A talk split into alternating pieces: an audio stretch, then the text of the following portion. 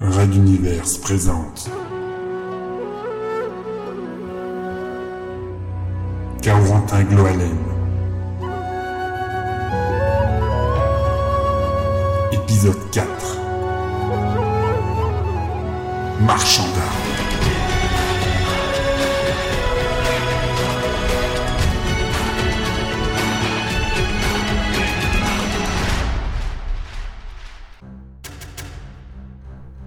Transporteur 5, bureau du colonel Sterling Price.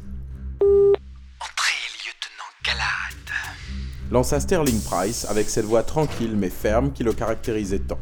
Solène Galahad, récemment promu chef du renseignement à bord de Transporteur 5, entra, d'un pas assuré. Elle se figea néanmoins en voyant apparaître sur un écran de projection deux visages bien connus. Merci d'être venu si vite. Vous connaissez le colonel Hill ainsi que le lieutenant Gloalen. Solène acquiesça. Cette convocation ne pouvait susciter que de l'inquiétude chez la jeune femme. Elle faisait actuellement face à son supérieur hiérarchique direct, le colonel Sterling Price, commandant de ce transporteur, mais aussi, par visioconférence, au colonel Jeff Hill, son ancien supérieur hiérarchique, commandant de transporteur 6. Au moins, le dernier participant, Corentin Gloalen, était un bon ami. Comme vous le savez sans doute, l'Exode n'est que faiblement armé. L'assaut sur Transporteur 2 l'a cruellement révélé. Le colonel Hill et moi-même souhaitons renforcer notre arsenal en vue d'attaques potentielles à venir, et pour cela, mettre à profit notre passage très prochain sur la station Pignata El Grande. Votre prédécesseur, lieutenant, a établi un accord avec un contrebandier notoire de la station. Des armes à feu contre des renseignements sur les systèmes de sécurité de Materwan. Nous ne sommes pas partis des forces armées de Materwan les mains vides, pensez-vous Price fit une pause et esquissa un sourire. Sur l'écran, J.F. Semblait rire aux éclats, à micro coupé. Pinup, ou de son vrai nom, Pignata El Grande, était la dernière station spatiale avant la passe de Magellan, dont le passage devait orienter l'Exode vers une nouvelle galaxie où se trouvait sa destination finale, Antares 4. Pinup était à l'image de ces zones frontalières du bout du monde, le carrefour de toutes les illégalités. Trafic de drogue, d'œuvres d'art, d'humains, et bien entendu d'armes. Si l'Exode voulait glaner quelques fusils, Pinup était bel et bien le seul supermarché sur la route, et il était loin d'être le moins risqué pour des officiers de l'Exode. Price reprit. Votre mission est simple. Établir un contact et réaliser l'échange. Pourquoi, nous? Solène et Corentin avaient posé la même question. Price répondit calmement. Vous parlez couramment le nordiste et même plusieurs dialectes, et vous n'êtes pas nordiste, ce qui constitue un avantage là où vous allez. Vous passerez pour de parfaits pirates de second rang. De plus, vous êtes des éléments fiables et discrets, et la discrétion est essentielle. Si les exonés venaient à apprendre que nous nous armons en vue de futures batailles, ce sera la panique assurée à bord. Et s'ils apprennent que nous vendons des renseignements en échange, je n'ose pas imaginer ce qui arrivera. Je n'ai pas cru nécessaire de préciser que cette réunion était strictement confidentielle. La mission semblait aisée.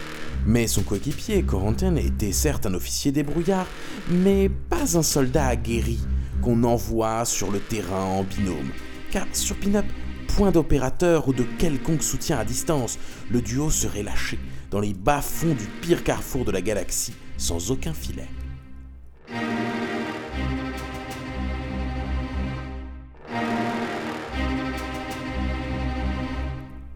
Laissant à Solène et Corentin un léger temps de réflexion, Price s'assit dans son fauteuil. Son regard se perdit dans l'armoire face à lui, emplie de jeux d'échecs et autres jeux logiques. Le vieil officier était visiblement soucieux d'envoyer deux bons éléments pour une mission potentiellement périlleuse, mais vitale pour l'Exode. On ne pouvait jamais faire confiance aux contrebandiers, mais les armes légères, telles les pistolets, mitrailleuses et autres munitions, venaient à manquer. Jeffil avait choisi Glad et Gloalen pour mener la mission, semblant prévoir des obstacles et des risques. Price se demandait d'ailleurs d'où lui venait cette connaissance accrue des pirates et autres contrebandiers de ces zones reculées de la galaxie. D'accord. Lâcha simplement Solène en se levant. Price lui tendit une feuille de papier où figuraient quelques informations griffonnées à la main par son prédécesseur. Le duo se donne rendez-vous le lendemain, lors du débarquement des transporteurs 5 et 6 sur Pinup. Et la réunion s'acheva ainsi. Solène salua et quitta la pièce. Sur Transporteur 6, le colonel J.F. Hill se leva et tira d'une trappe secrète un livre semble-t-il assez ancien, à la reliure de cuir. Face à lui, Corentine patientait. On sait peu de choses des pirates, mon colonel. Eh bien, je crois qu'il va falloir apprendre vite, lieutenant. Je vous confie donc ceci. L'un des rares ouvrages intéressants au sujet de ceux que nous rencontrerons inévitablement sur notre route. Prenez-en soin. Merci, mon colonel, c'est très aimable. Mais la mission... N'est que demain. Occupez votre soirée à autre chose. Le coupa il. Corentine feuilleta délicatement l'ouvrage, puis sortit. La soirée fut partagée entre un verre avec son ami Dave Keyan, à qui il parvint difficilement à dissimuler son départ en mission, et la lecture de ce mystérieux ouvrage. C'était une tentative d'histoire ou d'anthropologie de la piraterie, retraçant faits marquants ou coutumes avec une grande minutie. Une inconnue, pourtant. Le livre était anonyme.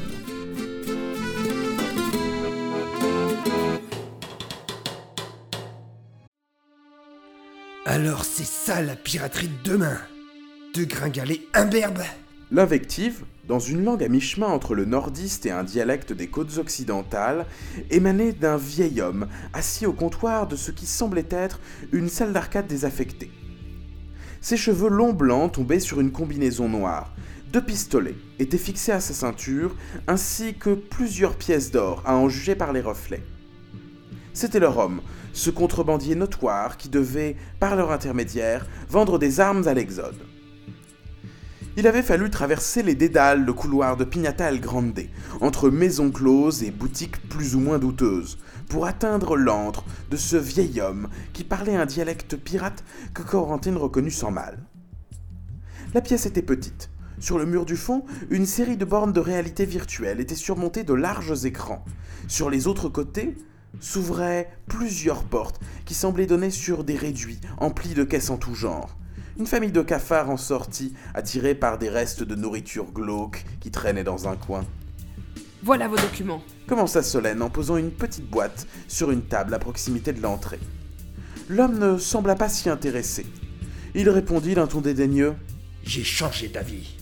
Aussitôt, trois hommes sortirent des réduits et mirent Solène et Corentine en route. Corentine observa les nouveaux arrivants et remarqua les mêmes pièces d'or, quoique bien moins nombreuses, accrochées à leur ceinture.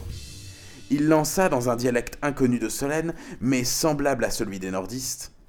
Depuis quand un pirate se permet-il de ne pas respecter le code?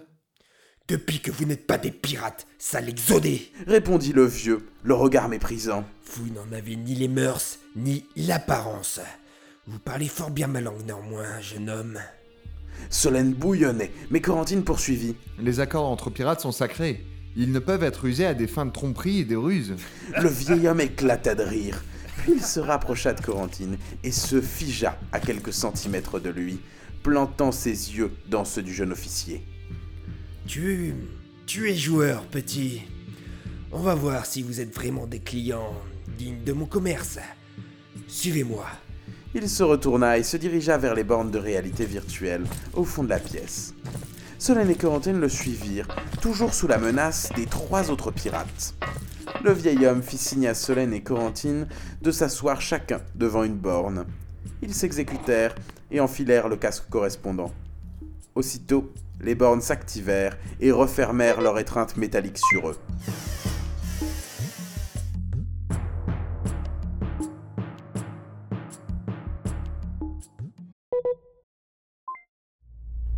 Face à Corentine, l'espace, parsemé d'étoiles à peine visibles.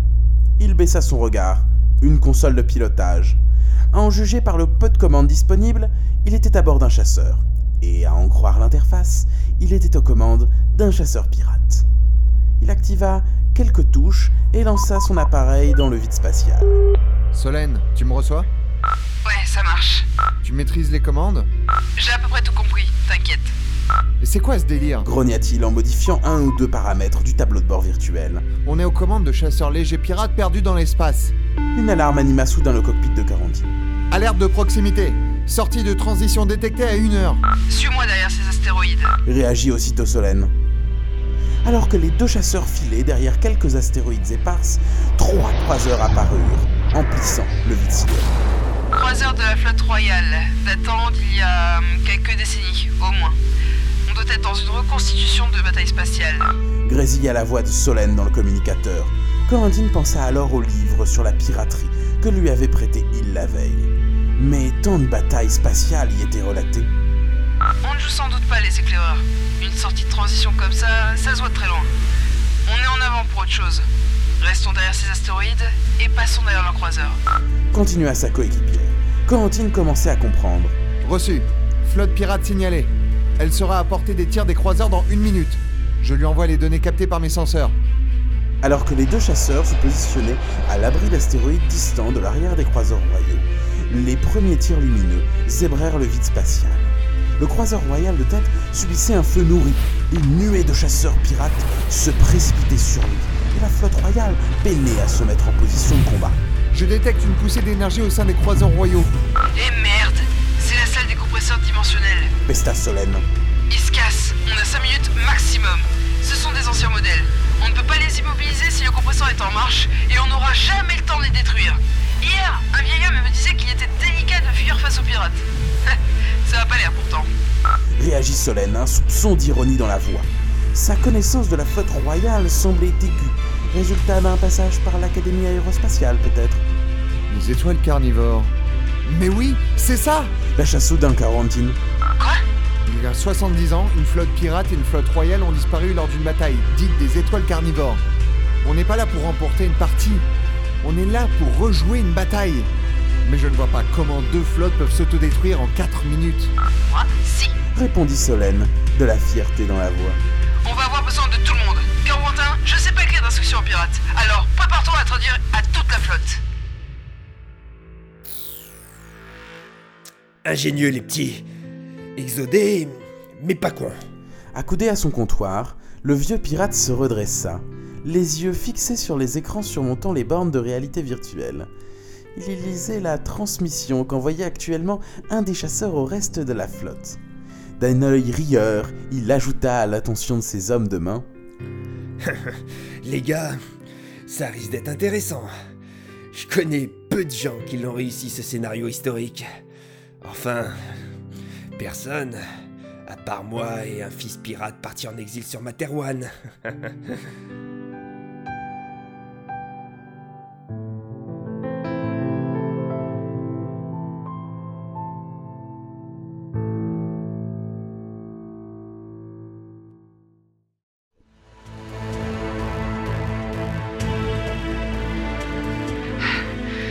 de chasseurs en 6, 8, 12 pour neutraliser les canons du croiseur du milieu. Euh, un autre en 5, 7, 11 pour s'occuper de ce bouclier. Solène égrenait les ordres, essoufflée.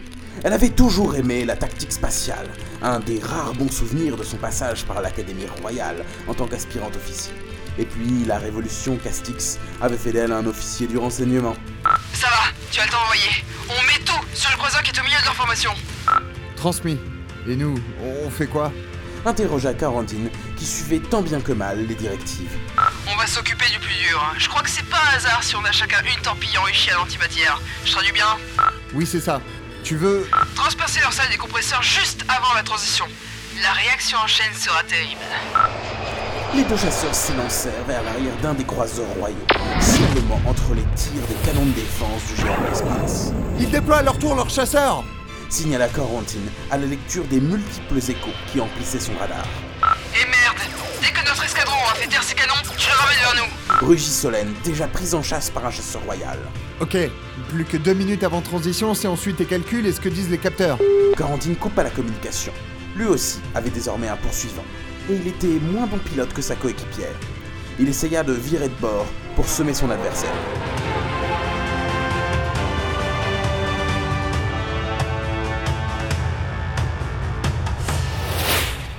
Flash blanc, suivi d'une vibration, et une partie de l'aile du chasseur de Solène se détacha, faisant tournoyer l'appareil.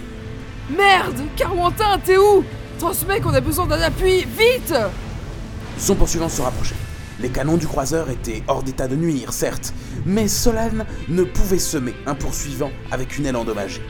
Elle savait que dès qu'elle serait suffisamment proche du chasseur royal, les mitrailleuses lourdes de celui-ci pourraient déchiqueter son modeste appareil en quelques fractions de seconde. Elle aperçut un second chasseur royal qui arrivait derrière elle. Cette fois, ses chances de s'en sortir devenaient inexistantes. Soudain, trois chasseurs pirates sortirent de sous le croiseur et anéantirent les poursuivants sous un feu prenez du retard grésilla la voix de Corentine dans le communicateur. 30 secondes avant la transition Cria-t-il. Solène vira à bord, suivi par Corentine, et piqua droit vers la poupe du croiseur au centre de la formation. Cible acquise. 15 secondes Attends, dis à la flotte pirate de sauter immédiatement en transition. Sinon, ce récit ne pourra jamais exister. Corentine tapa un message à toute allure et termina juste à temps pour entendre Solène hurler. Maintenant Les deux exodés pressèrent la commande de tir simultanément. Leurs torpilles fusèrent vers une zone située à l'arrière du croiseur que rien ne semblait distinguer du reste de la poupe. Puis tout devint blanc.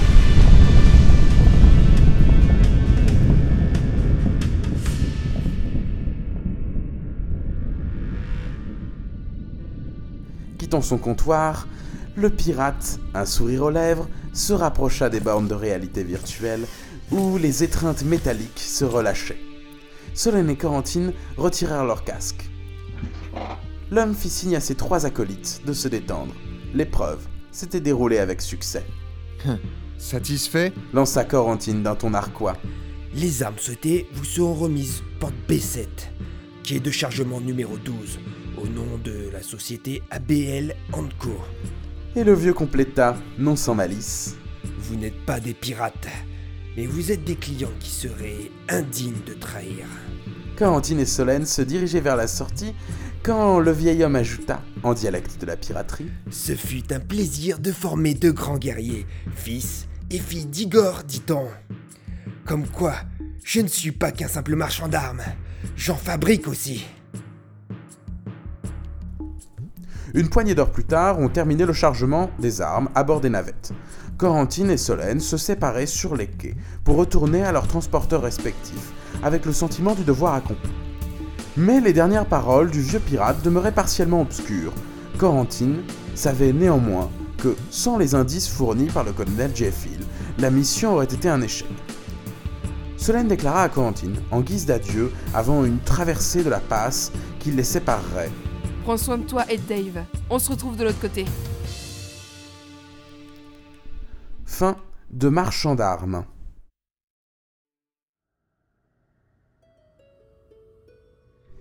Nous voici à la fin de Marchand d'armes, chapitre spécial du cycle Corentin de Gloalen. Hakim en assurait le montage et j'assurais pour ma part la réalisation, la narration et l'écriture de ce chapitre spécial, sachant que Raoulito et JMJ se sont occupés de la relecture. Quam était Corentin Gloalen, Falen Swallow était Solène Galade, Mix 180 était le chef pirate, et Raoulito était les colonels Sterling Price et Diefil. Les musiques sont disponibles sur la playlist Jamendo de Red Universe, et vous pourrez retrouver sur le site de Red Universe les livres numériques, les chapitres et les spéciaux de la saga. Merci de votre écoute et à bientôt